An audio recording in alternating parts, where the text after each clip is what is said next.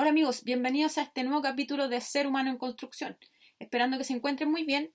Hoy día, como dice el título de este video, vamos a hablar un poco de lo que el viento se llevó y, como bien señalo, lo que la historia se puede llevar a través de conflictos como el que se produjo este año en torno a la película mencionada. Antes de empezar a hablar sobre el tema, comentar un poco sobre mi persona nuevamente. Eh, que me gusta coleccionar cosas de películas, no solamente las películas, eh, además de los pósters, las poleras o diferentes cosas que vengan o que sean elementos de colección de algunas películas. Entonces, en este caso en específico, como estamos hablando de lo que el viento se llevó, les muestro mi colección del aniversario 75 de la misma película y voy a compartir un poco con ustedes lo que contiene esta caja. Bueno, contiene un poco el diseño de arte de lo que el viento se llevó, como pueden ver ahí, eh, basado en, más que nada en Scarlett O'Hara. Eh, también tengo por aquí un sonajero, que no sé para dónde funciona, porque hace mucho que no lo uso. En realidad nunca lo he usado, pero ahí está. Y además de eso, contiene el pañuelo de Red Butler, que para los que han visto la película eh, tenía dos escenas particulares, una que nombra acá en inglés, que es que Red Butler jamás vio a Scarlett O'Hara en toda su crisis usar un pañuelo. O también eh, fue parte de eh, lo que usó Bell, uno de los personajes de lo que el viento se llevó, para entregar su donativo a la caridad. Dinero que no querían recibir porque supuestamente era de una persona eh, no muy bien recibida. Entonces, como pueden ver, ahí está el pañuelo con las iniciales de Red Butler. Para que, quienes han visto la película, para quienes les gusta la película, de hecho, es un clásico. Y aquí encontramos, nos encontramos con el Blu-ray de la colección. Bien, dicho eso, ¿qué, ¿qué, de especial tiene lo que el viento se llevó? Una película de, contenido histórico, eh, una película clásica, que se dice que si hoy en día eh, consideramos la inflación entre el tiempo que se estrenó, que fue el año 1939, hasta hoy en día, eh, seguiría siendo la película más taquillera de todos los tiempos. Cuestión no menor si vemos el conflicto al que se vio enfrentado este año. Un poco de contexto, como les digo, la película es de 1939, dirigida por Victor Fleming y protagonizada por Clark Gable y Vivian Lee. Eh, una película que trata sobre la guerra de secesión eh, mirada desde el ámbito de, los confederados. Y ahí eh, se viene todo el problema que se generó este año y por el cual quiero hacer alusión a la película. No porque es una película que solamente me llame la atención, que siempre me ha gustado, sino eh, ver qué pasa cuando nos enfrentamos a la censura de películas o de elementos de arte tan clásicos como lo que el viento se llevó. Entonces, eh, desde esa perspectiva, conocemos que esta película tiene 10 eh, premios Oscar, entre ellos Mejor Película, Mejor Dirección, Mejor Actriz Mejor Actriz Secundaria. Lamentablemente, Clark Gable no obtiene ese premio en el año 1940. Pero ¿cuál es el gran conflicto de una obra tan clásica como lo que el viento se llevó?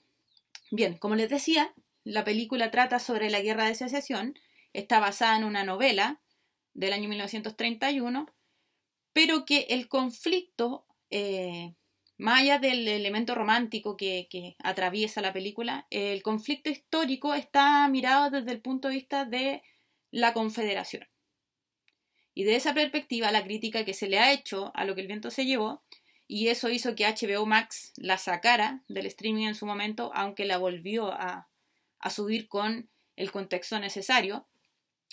Em, la película eh, muestra eh, la parte nostálgica de un grupo de gente, como fueron los confederados, que estaban a favor de la esclavitud en Estados Unidos. Entonces, desde esa perspectiva es claro. La película muestra cómo los confederados eran tan buenas personas, hacían tanto bien y a partir de la guerra entraron en crisis y todo se fue, a, como decimos buen chileno, a la punta del cerro. Y a su vez, el otro elemento paradigmático que muestra esta película de lo que el viento se llevó es la esclavitud casi como algo bueno. Ya la gente eh, afroamericana de la época, que era la mayoría de los esclavos, lo muestran casi como personas con un bajo coeficiente intelectual o felices en su rol de, esclavos. Entonces todo este ambiente eh, supremacista, podríamos llamarlo hoy en día inclusive, eh, ha hecho que la película tenga críticas muy fuertes y que haya hecho que bajaran de algún modo esa película en algún momento. Ahora, si bien por supuesto no estoy de acuerdo con la esclavitud y no estoy de acuerdo con la superioridad de ciertas personas, o creerse superior en realidad porque somos todos iguales, es decir, eh, todos vamos a morir en algún momento, eh, no hay un ser humano superior, podemos esforzarnos por estudiar más, por aprender, eh, por mejorar nuestras capacidades, pero humanamente somos todos iguales. Entonces, no puedo estar de acuerdo con gente que se crea mejor por a ese motivo. Es imposible, no me cabe en mi cabeza. Pero, ¿cuál es el punto de lo que el viento se llevó? Y no solamente la defiendo, como digo, como una obra artística, sino como parte de la historia. Yo creo que desde esa perspectiva no podemos olvidar la historia por elementos que han sido eh, trágicos, no por la memoria traumática que puede generar históricamente una película, eh, una pintura, música, eh, diferente expresión artística, no podemos eh, hacerlas desaparecer para asumir que eso nunca pasó a la historia. Creo que el concepto de reinventarse es primordial aquí en este sentido. A un nivel particular, cada ser humano debe reinventarse en su vida como a nivel cultural e histórico.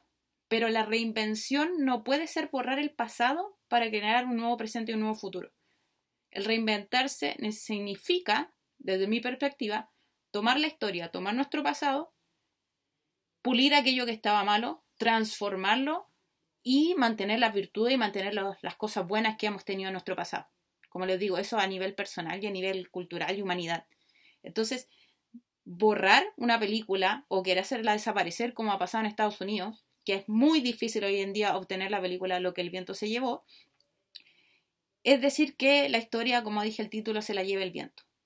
¿Y cuál es el problema? Que nosotros, a nuestras nuevas generaciones, y ahí me pasa tanto en mi rol de filósofa como de pedagoga o de profesora, es tomar el pasado, tomar la historia y reconstruirnos. Decirle a esta gente, a través, por ejemplo, de una obra cinematográfica, miren lo que pasaba en ese tiempo, miren cómo se visualizaba tal o cual persona, miren cómo se graficaba a un grupo de seres humanos que parecía diferente al lado del otro. Entonces, desaparecer una película de la calidad cinematográfica de lo que el viento se llevó, porque es ofensivo, me parece que significa borrar la historia. Y borrar la historia no nos sirve a nadie. Está bien que no podemos quedar en el pasado y está bien que a lo mejor yo no pueda entender exactamente lo que siente un afroamericano al ver lo que el viento se llevó, pero sí entiendo que quiero que las nuevas generaciones vean películas como esa y vean lo que se hacía mal en esa época. Me parece que querer borrar lo que el viento se llevó es casi como querer borrar la vida bella. Por eh, mostrar o por eh, volver a abrir la herida de lo que pasaba en la Alemania nazi. Entonces, como les digo, mi visión es súper, eh, una opinión súper personal, pero creo que la historia no se puede borrar. Debemos reinventarnos y mostrarle a las nuevas generaciones que lo que pasaba, lo que el viento se llevó, era terrible y que no lo podemos volver a repetir. Y es parte de tantas historias que hemos vivido en el pasado, tanto a nivel internacional, nivel eh, humanidad completa, chileno, nuestro propio pasado. Es decir, nuestra historia, nuestro pasado nos debe servir para poder mejorar nuestro futuro. Un ejemplo concreto de lo que el viento se llevó, desde que la vengo viendo, la veo desde que tenía 10 años prácticamente, hubo dos personajes que llamaron mi atención, que fue Belle, que era la prostituta amiga de Red Butler, y Mami, que era la empleada de la nana de eh, Scarlett O'Hara. Belle me llamó la atención porque ella en un momento, como yo le hacía la alusión al pañuelo, quiso dar una, una cantidad de dinero a la caridad y no se la querían aceptar porque era prostituta. Entonces, siempre me ha marcado eh, ese personaje por ver cómo la prostitución de algún modo le hace a la mujer o al hombre, a quien la practique, perder la, valoración que se le puede tener como ser humano. Que aquí en Chile, por ejemplo, es característico también de perder esa dignidad de ser humano a los niños del SENAME, el Servicio Nacional de Menores. Entonces, ¿cómo hay gente que por la sociedad pierde la dignidad y la capacidad de ser amado? Nunca comprendí eso porque era una mujer bondadosa, que quería ayudar, de hecho siempre ha ayudado a su amigo Red Butler, pero hasta él la invisibilizaba muchas veces como mujer por el hecho de ser prostituta. Entonces, cuando era niña siempre me llamó la atención y siempre he tenido la, la necesidad de redignificar a las personas, a que cualquiera puede ser amado eh, solamente por el hecho de ser humano. Entonces fue un personaje que a lo largo de mi, vida, cada vez que veo esa película, me llama la atención la poca dignidad que tiene siendo un personaje que tiene un corazón enorme, mucho más que la de la misma protagonista. Y el segundo elemento histórico que tenemos ahí es, y personaje es Amami, protagonizado, perdón, representado por eh, Hattie McDaniel, que fue la primera mujer eh, afroamericana en tener un, un, premio Oscar en el año 1940. Lo triste de esta historia, porque lo, lo, interesante es que tiene el premio Oscar y eso es muy válido y eso es histórico. Entonces, querer borrar lo que el viento se llevó es decir, borremos la historia de Hattie McDaniel, lo cual lo encuentro terrible desde el punto de vista histórico. Entonces, ¿Cuál es el punto? Es que ella no solamente gana el Oscar, sino que no fue, no le dejaron ir a la Van Premier. Clark Gable peleó por eso y perdió esa pelea, pero no la dejaron ir a Van Premier. Y cuando va a los premios Oscar le dan una mesa aparte. No se pudo sentar con la gente que era parte de su película. Gana el premio y aún así la excluyen. No obstante, está marcada en la historia de los premios Oscar. Y ella fue la pionera en recibir este premio y si bien el, cementerio de Hollywood no la aceptó en su tiempo, porque no aceptaban a personas que no fueran blancas, y ella quería ser enterrada ahí cuando murió, después hubo un memorial respecto a ella. Y en el año 2010, Monique, cuando gana el Oscar por Precious, hace, emite una frase que, dándole gracias a Hattie McDaniel, diciendo, porque tú sufriste todo lo que tuviste que pasar, nosotros ahora no sufrimos. Y Guppy Goldberg en 1991 comienza la historia de nuevamente mujeres que pueden ganar este premio Oscar, siendo no blancas, como dijeran en esa época la, sociedad de los premios Oscar. Entonces, desde ese punto de vista, y mi reflexión de hoy día, es que no podemos borrar la historia, no podemos permitir que el viento se lleve la historia como querían llevarse lo que el viento se llevó. Sí, es necesario lo que se hizo en HBO Max, y estoy de acuerdo, contextualizar. Decir, miren, aquí había una cierta visión que nosotros no compartimos, pero es necesaria tenerla en la historia. ¿Por qué? Porque borrar esa película sería borrar la historia de Hattie McDaniel.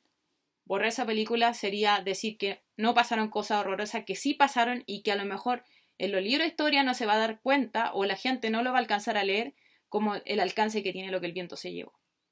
Entonces, respecto a eso, mi conclusión de hoy día es simple es no podemos borrar la historia, tomemos la historia y reinventémonos. A veces puede ser muy dolorosa, y eso lo hablo a nivel particular, a nivel persona, como a nivel humanidad, puede ser muy dolorosa, pero aprendamos de la historia para dejar hacer cosas que hacíamos antes. Nuestra cultura tiene que entender el redignificar y el resignificar a la persona y al pasado para construir un futuro mejor.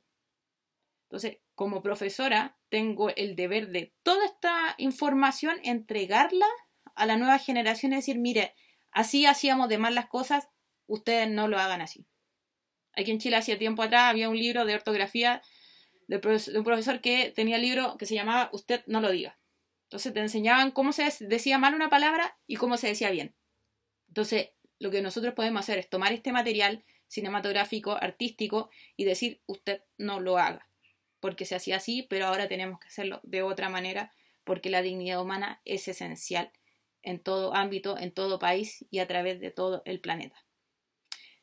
Por eso, queridos amigos, mi reflexión de hoy día va en eso, que la historia no se la lleva el viento y que lo que el viento se llevó podamos seguir teniéndola y contextualizando y enseñando a nuestra gente que viene detrás de nosotros el camino de lo que no se debe hacer y la resignificación y no poder perder a historias tan importantes y trascendentales en la, en la área cinematográfica como fue la historia de Hattie McDaniel. Un tremendo personaje, no solamente dentro de la película, porque era la única que podía eh, contradecir y aconsejar a Scarlett O'Hara, sino porque Hattie McDaniel en sí misma es una persona que tiene un contenido histórico poderoso. Y cortar lo que el viento se llevó sería cortar también su memoria. Bien, nos vemos el próximo capítulo del día lunes. Recuerden que aquí solamente expreso opiniones, ideas y no solamente certezas, porque a través de la reflexión sigo demostrándoles que soy solamente un ser humano en construcción. Nos vemos.